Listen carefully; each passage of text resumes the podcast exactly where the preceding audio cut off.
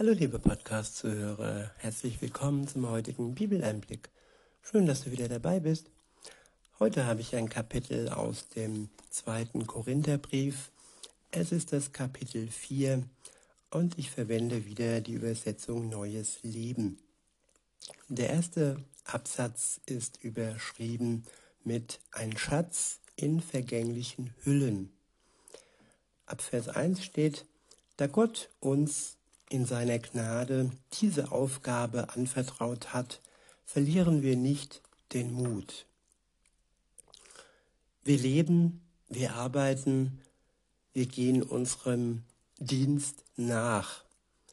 Und wenn uns Gott zeigt, wenn uns Gott unsere Aufgaben zeigt, die wir für ihn tun können, wenn er uns zeigt, dass sein Wort durch uns weitergegeben werden kann und dass er sich das wünscht, dann, ja, dann brauchen wir den Mut nicht zu verlieren, denn er wird uns ausrüsten, er wird uns Kraft geben und er wird es uns auf die richtige Art und Weise zeigen, wie wir es weitergeben können, nämlich, so heißt es weiter in Vers 2, wir lehnen alle skrupellosen Methoden der Verkündigung ab.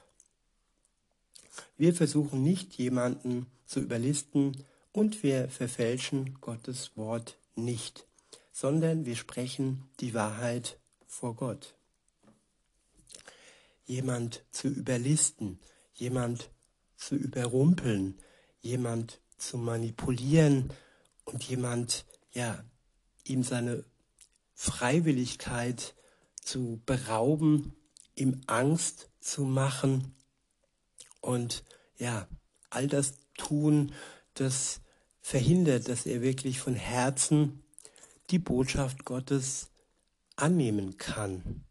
Das ist wichtig, dass wir diesen Fehler nicht begehen.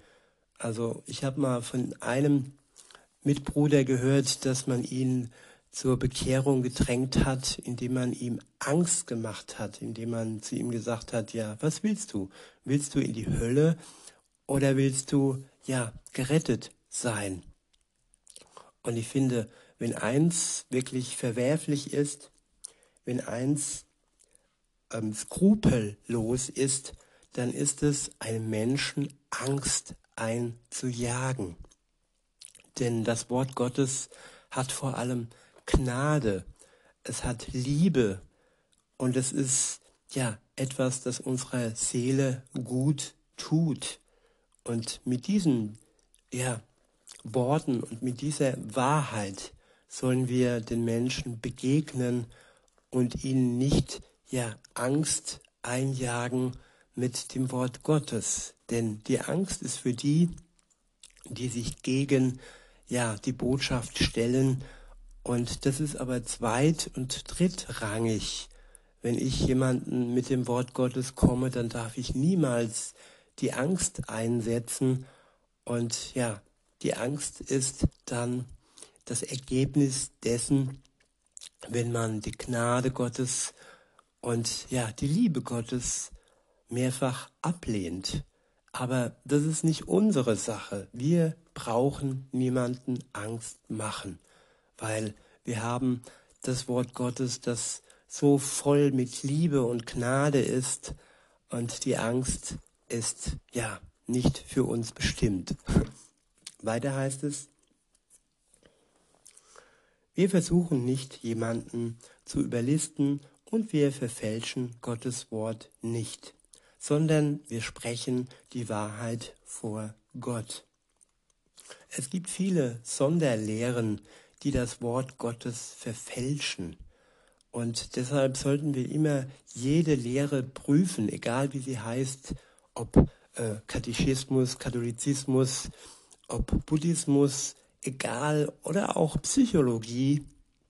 Wir sollten alles dem Wort Gottes gegenüberstellen und sollten wirklich erkennen, welche Lehre die Wahrheit inne hat und welche Lehre uns in den Abgrund ja, zieht. Weiter heißt es, ähm, das wissen alle, die aufrichtig, aufrichtige Herzen haben. Ein aufrichtiges Herz, ein ehrliches Herz, das sich und anderen nichts mehr vormacht, das wirklich nichts unter den Teppich kehrt und das alles offen legt vor sich und vor Gott. Das ist wichtig für jeden Anfang und auch für jede Zeit nach dem Anfang des Glaubens, dass wir aufrichtig bleiben und dass unser Herz immer offen ist für die Wahrheit. In Vers 3 heißt es, wenn die gute Botschaft, die wir verkündigen, die wir verkünden, für jemanden wie hinter einem Schleier erscheint, zeigt das nur, dass er verloren ist. Ja, wenn die Botschaft verschleiert ist, wenn die Botschaft durch andere Lehren verdeckt wird und diese Lehren und diese festgefahrenen Gedankenstrukturen, ob das jetzt äh, übertriebenes Positivdenken ist oder eben ja Dinge, die wirklich dem Evangelium entgegenstreben, dann ist das ein Zustand des Verlorenseins.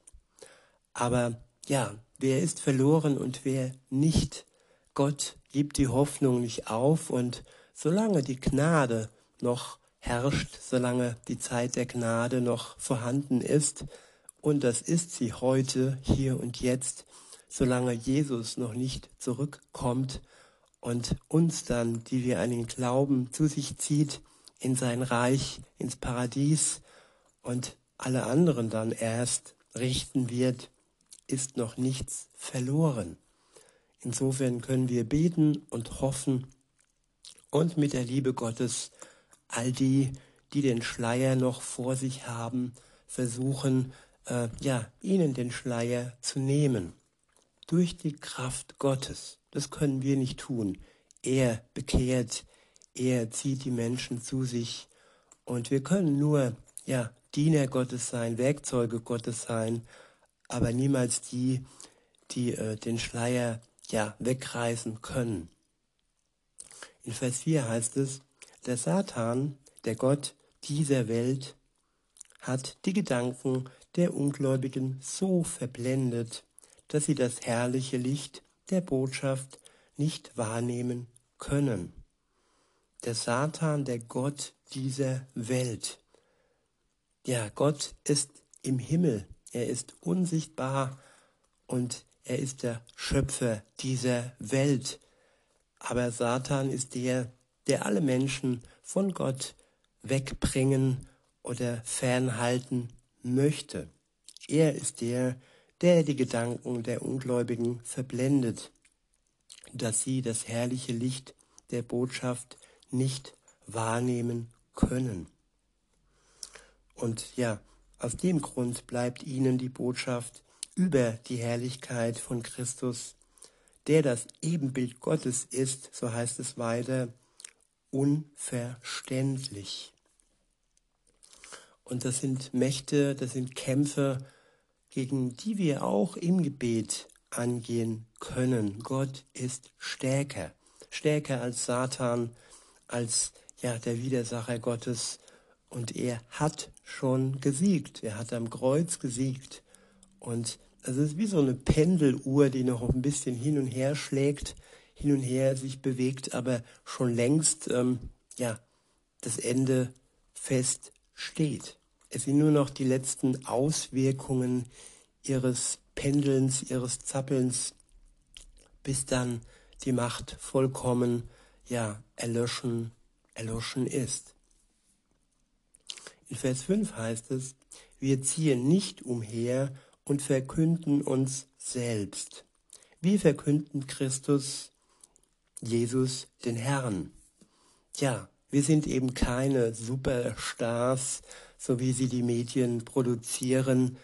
Wir sind nicht die, die ähm, bejubelt werden möchten, sondern wir weisen auf den einzigen Stern und Star und Gott hin, den es gibt und alleine ihm gebührt Ehre und Anbetung, nicht uns selbst.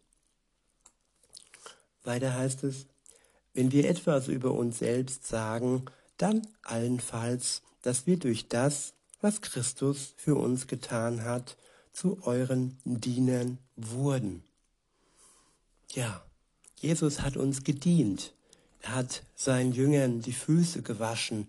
Das ist ein Akt der Demut und des sich Erniedrigens. Und ja, auch wir sollen seinem Beispiel folgen und uns gegenseitig dienen. Weiter heißt es, denn Gott, der sprach, es werde Licht, in der Finsternis hat uns in unseren Herzen erkennen lassen, dass dieses Licht der Glanz der Herrlichkeit Gottes ist, die uns im Angesicht von Jesus Christus sichtbar wird. Ich wiederhole, den Gott, den Gott, der sprach, es werde Licht, in der Finsternis hat uns in unseren Herzen erkennen lassen, dass dieses Licht der Glanz der Herrlichkeit Gottes ist, die uns im Angesicht von Jesus Christus sichtbar wird.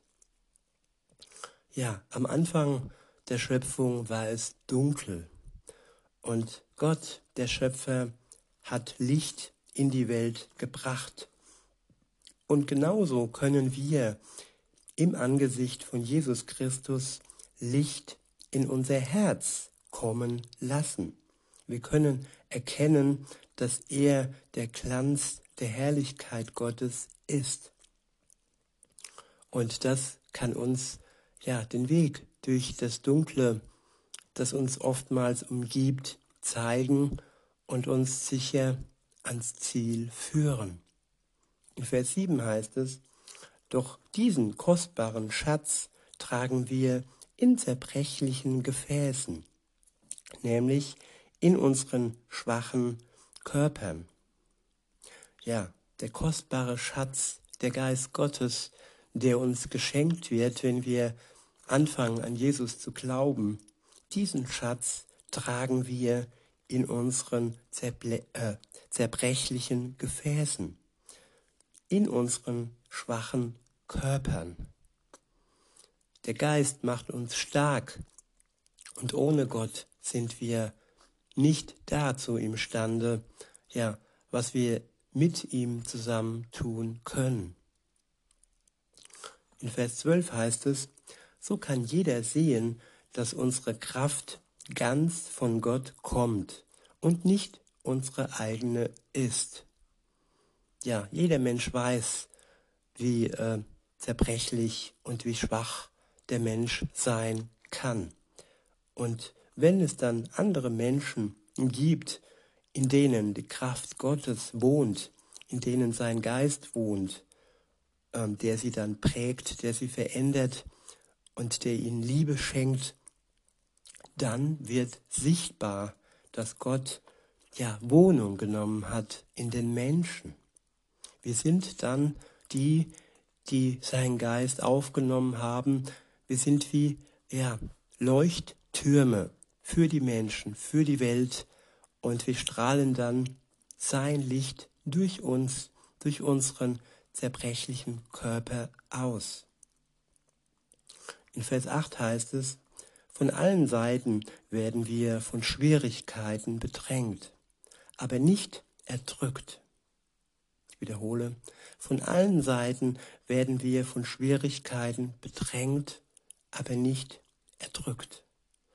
Wir sind die Bedrängten, die, die man ja anrümpelt, die man versucht aus der Bahn zu werfen, aber wir sind durch die Kraft Gottes nicht die, die erdrückt werden von den Schwierigkeiten. Es ist schier unmöglich, dass man uns ja erdrückt. Und im schlimmsten Falle, wenn man uns das Leben nimmt, unsere Seele ist sicher bei Gott. Sie ist unsterblich und hat das ewige Leben ja in sich. Und wenn wir Jesus vertrauen, wenn wir an ihn glauben, wenn er uns erlöst hat von der Last unserer Schuld, dann ist unser Leben nicht mehr kaputt zu bekommen, zumindest nicht unsere Seele. In Vers 9 heißt es, beziehungsweise in Vers 8b, wir sind ratlos, aber nicht, äh, wir sind ratlos, aber wir verzweifeln nicht. Ich wiederhole, wir sind ratlos, aber wir verzweifeln nicht. Es gibt Tage, Momente, da fehlt uns jeder Rat. Da wissen wir einfach nicht mehr, ja, warum das alles geschieht um uns herum und warum diese Welt manchmal so verrückt ist, wie sie eben verrückt ist.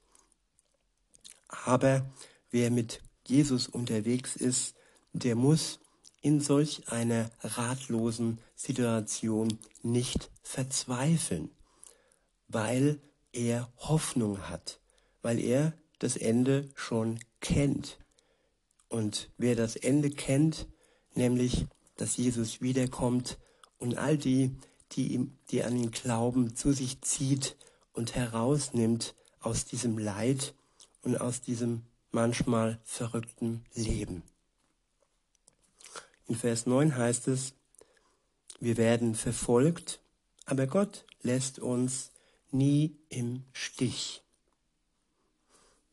Ich wiederhole, wir werden verfolgt, aber Gott lässt uns nie im Stich. Ja, diese Situation, dass man uns verfolgt, dass man hinter uns her ist, wie in einem wirklich schlimmen Horrorfilm, und äh, wenn es dann wirklich so weit kommt, liebe Zuhörerin, lieber Zuhörer, dann lässt uns Gott in der Situation, wo wir verfolgt werden, nicht im Stich. Das ist ein Versprechen, das ist eine Zusage, die jeder Christ hat. Weiter heißt es, wir werden zu Boden geworfen, aber wir stehen wieder auf und machen weiter. Ich wiederhole, wir werden zu Boden geworfen, aber wir stehen wieder auf und machen weiter. Wie oft sind wir schon gefallen? Wie oft sind wir am Boden gelandet?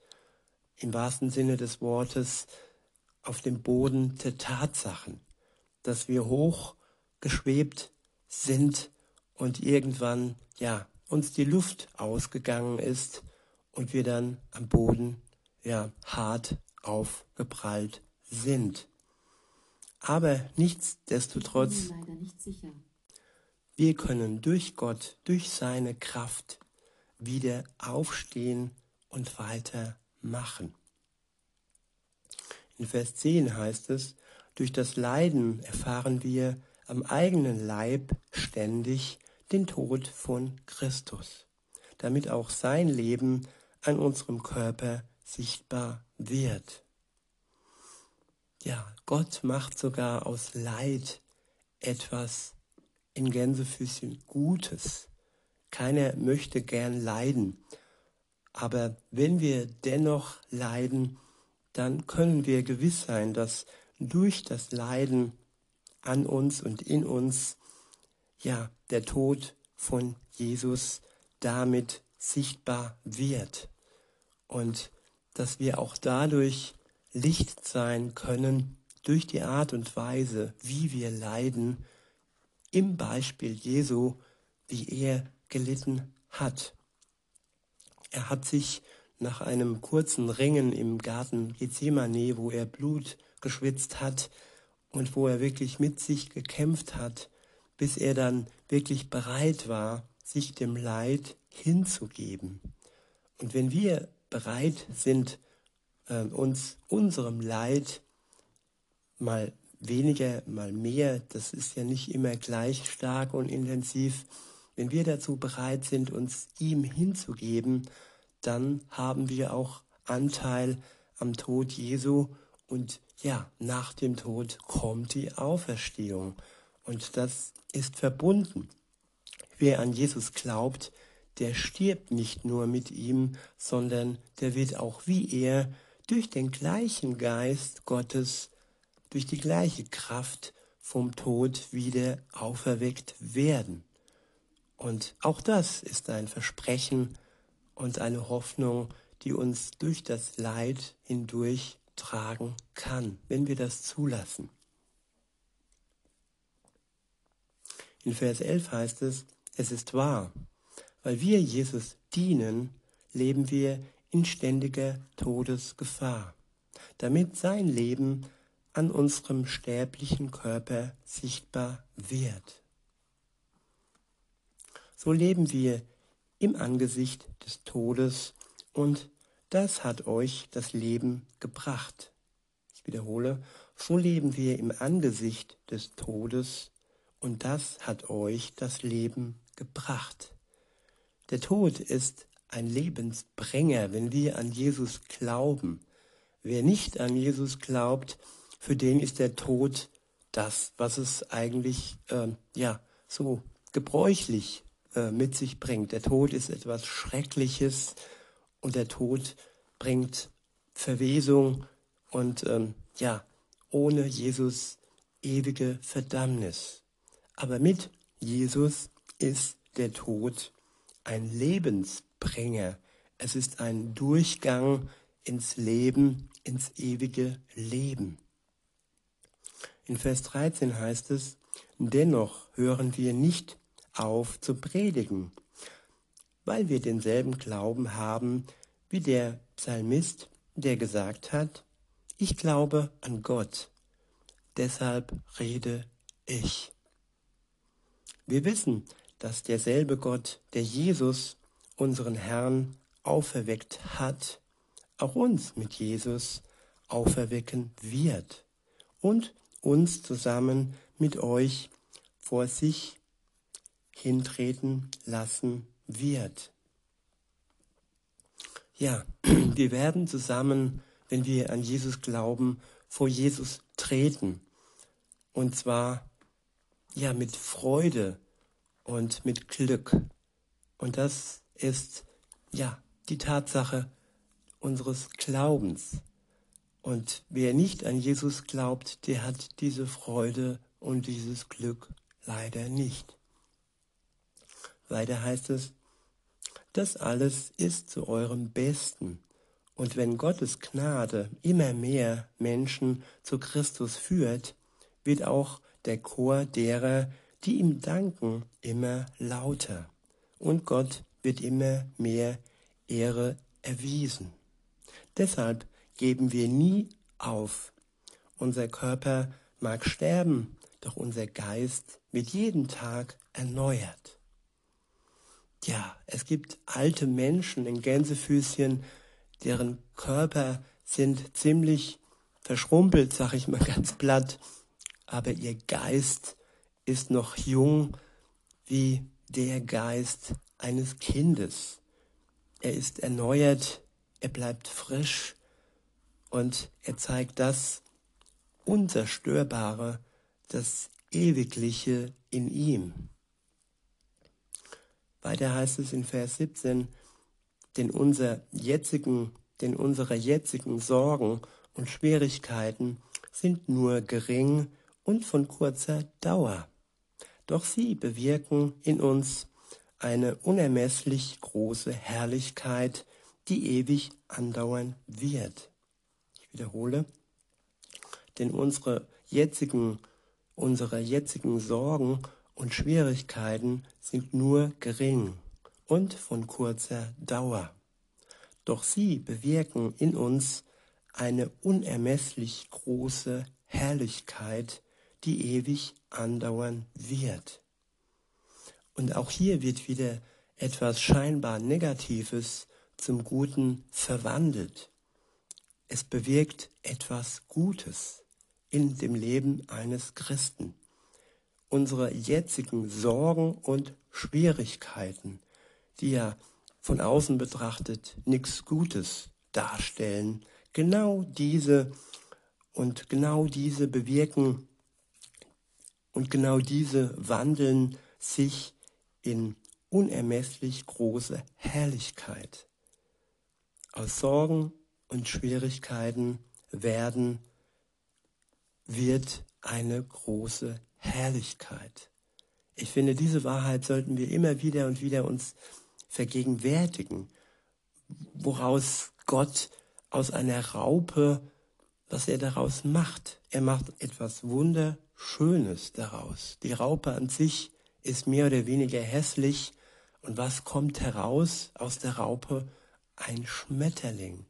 Und genauso ist es mit unseren Sorgen und mit unseren Schwierigkeiten. Sie werden sich verwandeln in eine unermesslich große Herrlichkeit.